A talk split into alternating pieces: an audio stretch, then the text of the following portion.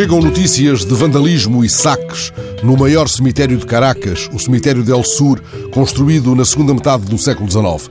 Nele foram sepultados muitos dos grandes da Venezuela, Rómulo Galegos, o grande novelista venezuelano do século XX, que foi durante nove meses Presidente da República, depois de uma eleição em que obteve a mais retumbante percentagem de votos da história da Venezuela, mas logo derrubado por um golpe de Estado em 48. O escritor Miguel Otero Silva, o artista plástico Armando Reveron, que era muito apreciado por Picasso e por Botero.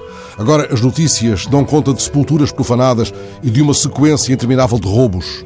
A BBC deu voz às queixas dos familiares dos mortos de Caracas. Há um homem que verifica a todo momento o túmulo da mulher, com receio de que o profanem e roubem algum objeto valioso que tenha acompanhado o corpo.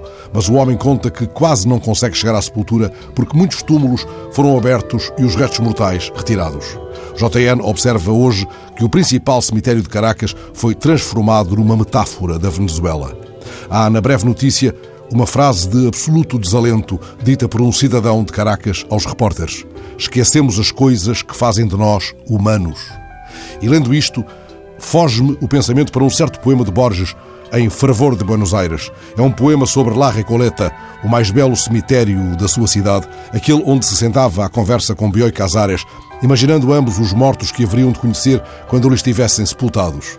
Casares tem lá os ossos. Borges deixou claro que desejaria ter ali também a última morada. La Recoleta, o lugar das minhas cinzas, escreveu ele. As notícias que chegam de Caracas sobre a profanação do mais importante cemitério da cidade levam-me a esse poema de Borges que fala da beleza dos sepulcros, da conjunção do mármore e da flor, da sombra benigna das árvores e do vento com pássaros. Mas o verso que mais pesa nesta recordação é aquele em que Borges percorre as lentas filas de panteões cuja retórica de sombra e de mármore promete ou prefigura a desejável dignidade de ter morrido.